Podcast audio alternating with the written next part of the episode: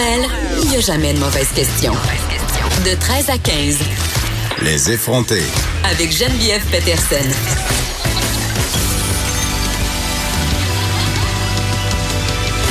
Cube Radio.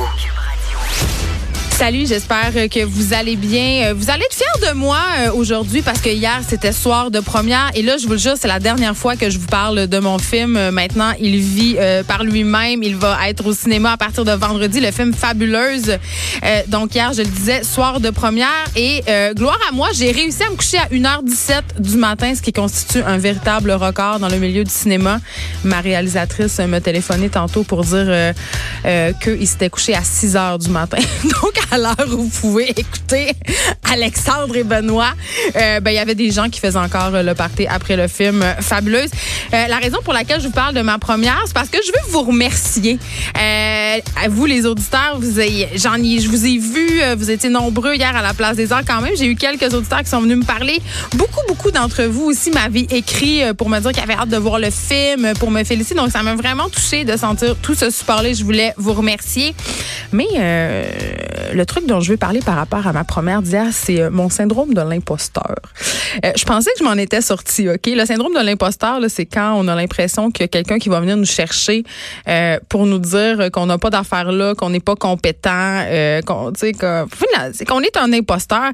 je l'avais vraiment beaucoup quand j'ai publié mon premier livre, La déesse des mouches à feu mais euh, c'était pas en tout cas, ça avait fini par passer mais là évidemment faire des films c'est nouveau pour moi. Et là hier il y avait toute cette espèce de game du tapis rouge auquel je suis vraiment pas habituée. Là je suis pas une actrice. Euh, les actrices du film euh, sont sont comme des poissons dans l'eau. Aux autres sur ces affaires-là. Euh, ils font ça, ils font des pauses. Moi, je me sentais tellement mal. Puis est venu le, fameux moment euh, du discours euh, où il fallait que je me prononce, que je parle, en fait, que je sois divertissante devant la place des arts qui était bondée. Il y avait 1200 personnes. Et puis même si c'est ma job de parler à des gens, ben quand je parle à la radio, je vois pas le monde. Donc, c'était vraiment intimidant. Puis je me sentais pas à ma place. Puis je me disais, hey, c'est épouvantable quand même, Geneviève, qu'à 37 ans, euh, alors que tu as le droit, là, tu as, écrit des livres, tu as fait ce film-là, on t'a financé, c'est ton moment, puis tu sens encore que tu pas le droit d'être là, que tu es imposteur, euh, que tu pas une vraie scénariste. Puis j'ai l'impression que c'est un sentiment qui est partagé euh, par beaucoup de personnes et beaucoup de filles en particulier, euh, beaucoup d'amis à moi, même d'auditrices, on en a déjà parlé à l'émission, se sont confiées pour me dire, je me sens imposteur, j'ai tout le temps l'impression que je suis pas assez compétente dans mon travail ou dans ce que je fais, je manque de confiance. je me demande si c'est un trait féminin. Je sais pas, je crois ça, les traits féminins. Je pense que c'est plutôt la façon dont on est élevé, la façon dont on est conditionné à un peu tout le temps se remettre en question, les faits être pas trop ambitieuse. Bref, ça faisait longtemps que j'avais pas ressenti ça, le syndrome de l'imposteur. Puis j'ai envie de vous poser la question, euh, est-ce que parfois vous vous sentez imposteur euh, euh, dans votre vie, dans votre job, euh, dans vos défis, textez-moi ou appelez-moi un 87 Cube Radio. Vous pouvez aussi écrire sur la page Facebook de Cube Radio. Est-ce que vous vous sentez imposteur? Moi, hier, c'était mon cas et j'ai pas aimé ça. Je pensais que, que j'étais rendu au-delà de ça. Et non, et non, dur leçon pour moi d'humilité. j'ai ressenti ce petit moment où euh, je me sentais pas à ma place et sur le tapis rouge et sur la scène. Et j'étais vraiment contente de retourner dans mon petit banc et de visionner le film comme une kidam. Euh, menu de l'émission aujourd'hui, euh, on revient sur ce reportage de la presse qui a beaucoup fait jaser. C'est signé Marc-Claude Malbeuf, c'est paru en fin de semaine. moi, ça m'a fait capoter. Là, c'est des personnes hospitalisées qui sont visées par des groupes fondamentalistes religieux, ok? et c'est l'association des intervenantes et intervenants en soins spirituels du Québec qui a levé de flag. C'est une situation tellement préoccupante qui demande que des mesures soient faites pour protéger ces patients qui sont euh, ben, dans les hôpitaux, dans les CHSLD. On fait carrément du prosélytisme religieux. on essaye euh, de leur passer aussi des idées, euh, des opinions sur certains sujets comme l'aide médicale à mourir et plein d'autres affaires. On va en parler avec la responsable du comité d'éthique de l'Association des intervenants et intervenantes en soins spirituels du Québec, justement, parce que c'est très préoccupant. il y a des choses qui doivent être faites. C'est une clientèle excessivement vulnérable et il y a des gens qui en profitent. Euh, le VPH, virus du papillome humain, pardon, euh, quand même assez répandu dans la population connu mais méconnu en même temps. je pense qu'on a tous et toutes déjà entendu euh, ces trois lettres-là, VPH, mais on sait pas vraiment euh, c'est quoi le virus du papillon humain, qu'est-ce que ça peut avoir comme impact, euh, comment ça se transmet, est-ce qu'il y a des choses qui peuvent être faites. On a la médaillée olympique Marianne Saint-Gelais qui a senti le besoin de s'impliquer, je vais dire, dans cette cause-là. Là, ça n'en est pas vraiment une, mais elle veut sensibiliser, les gens, promouvoir le vaccin contre le VPH parce que sa sœur a été touchée par le virus. Et on sait que ce virus-là, quand même, il y a des liens qui ont été démontrés avec le cancer du col de l'utérus, d'autres formes de cancer aussi. Donc, on va en jaser avec elle, une gynécologue. On va vous donner un peu euh, leur juste sur ce virus-là, comment faire pour s'en protéger si on peut. Euh, on va parler du vaccin. Euh, donc, voilà, ça va être fort intéressant. On va aussi avoir une prestation live. C'est la première fois vous effrontez qu'on va voir de la musique live, je crois. On aura l'auteur, compositeur, interprète Simon Kearney. Il participe au prochain festival de musique émergente. Donc, il faut être à l'écoute. Ça va être super.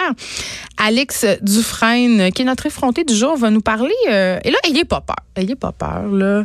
Je vais dire le gros mot. Elle va nous parler euh, de la représentation des menstruations dans la fiction. OK?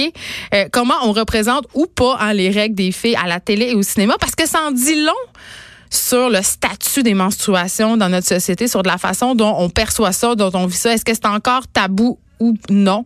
Là, je vous promets, là, ça sera pas une affaire de féministes enragés, ça sera pas non plus trop graphique. Donc, sauvez-vous pas en courant, là, ça va même être un peu drôle euh, parce que euh, il y a une scène dans mon film qui est une scène de menstruation. Je pense que ça a beaucoup marqué les gens hier. Euh, cette scène est assez graphique quand même. Donc, Alex sera là pour nous en parler. Aussi, on revient sur cette initiative. Il y a une trentaine de bénévoles à Saint-Jérôme qui ont repêché plus de 300 pneus euh, dans la rivière du Nord. Euh, ils, ont, décidé par eux-mêmes de nettoyer ce cours-là parce que la municipalité avait pas l'air de faire grand-chose. On va en parler avec l'instigateur euh, de cette initiative citoyenne, Benoît Giroir, qui est président de Coop Gym. Il sera là. Aussi, euh, on reste dans les questions, euh, on est très VPH, menstruation aujourd'hui, mais la sexualité, le dernier tabou sexuel, euh, les personnes asexuelles qui représenteraient 1% de la population, il y aurait 80 000 personnes asexuelles au Québec. évidemment, ils sont sous-représentés dans les médias, on comprend pourquoi. on ne sait pas vraiment non plus c'est quoi la sexualité. Il y a beaucoup de gens qui ont des préjugés. On va parler avec Isabelle Stéphane, qui est fondatrice de la communauté asexuelle de Montréal. on va tout s'expliquer ça. C'est quoi être asexuel? C'est quoi les implications? C'est une orientation sexuelle? On a-tu besoin d'en parler dans les médias? On aura aussi Madeleine Pilote-Côté parce qu'on va revenir sur cette étude dont je parlais hier. Vous savez, euh, qui a révélé que 30% euh, des Québécois souffrent d'obésité abdominale. On va se demander, est-ce qu'on est trop gros au Québec? Et là, euh, avant qu'on fasse tout ça, Là, je vais marcher un petit peu sur des œufs parce que je vais parler d'un collègue, OK? je veux revenir sur la chronique de Richard Martineau euh, qui s'appelle L'amour du marginal, qui a été euh, publiée sur le site web du Journal de Montréal.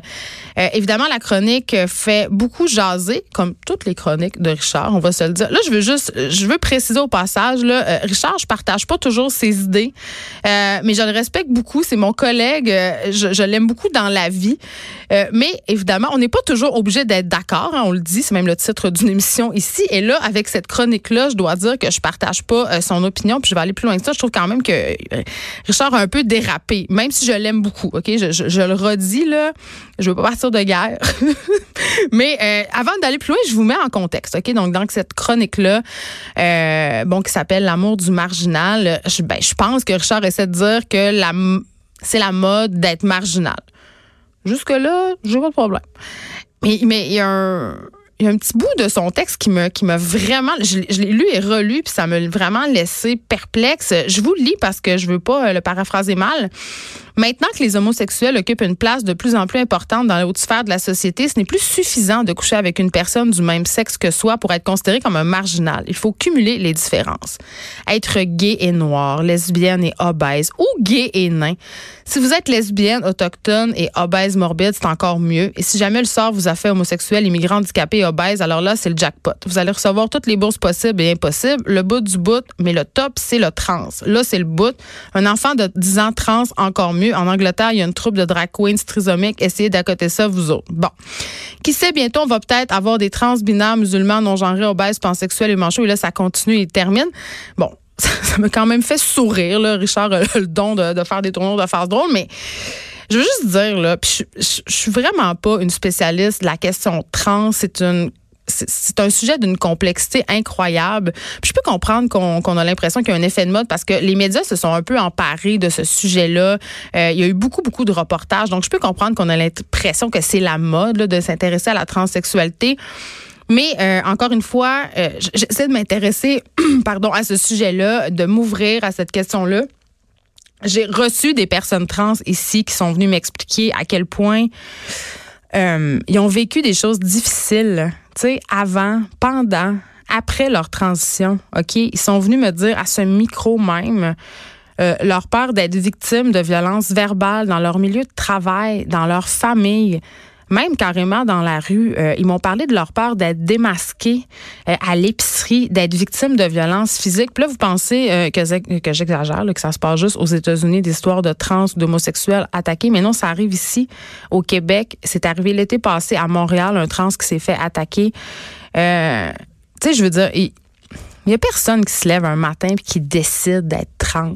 Tu sais, pas un choix c'est encore moins une mode quand on sait à quel point ces personnes-là sont stigmatisées socialement encore. Euh, donc là, évidemment, il y a plusieurs associations qui sont fâchées contre Richard. Euh, on organise même une marche pour protester contre ses propos. Je sais pas qu'est-ce que ça va donner, mais les gens sont pas contents. Euh, il y a un GoFundMe, ok, vous savez ces initiatives de socio-financement sur les médias sociaux, là, un GoFundMe un peu drôlatique qui a vu le jour pour lui payer des vacances. Et les fonds euh, qui seront ramassés seront remis à Gris Montréal. C'est un organisme qui milite pour une meilleure connaissance de la diversité sexuelle et de genre. Tu sais, pour vrai, là, je, le répète, j'aime beaucoup Richard, mais je trouve que ce genre de chronique-là n'amène rien de bon ça entretient les préjugés euh, vraiment beaucoup. Puis au final, on se demande, c'est juste une façon de faire un show. Euh, vraiment, je me demande si Richard a déjà rencontré des personnes trans. Peut-être. En tout cas, je l'invite à le faire. Pour moi, c'était une chronique de trop.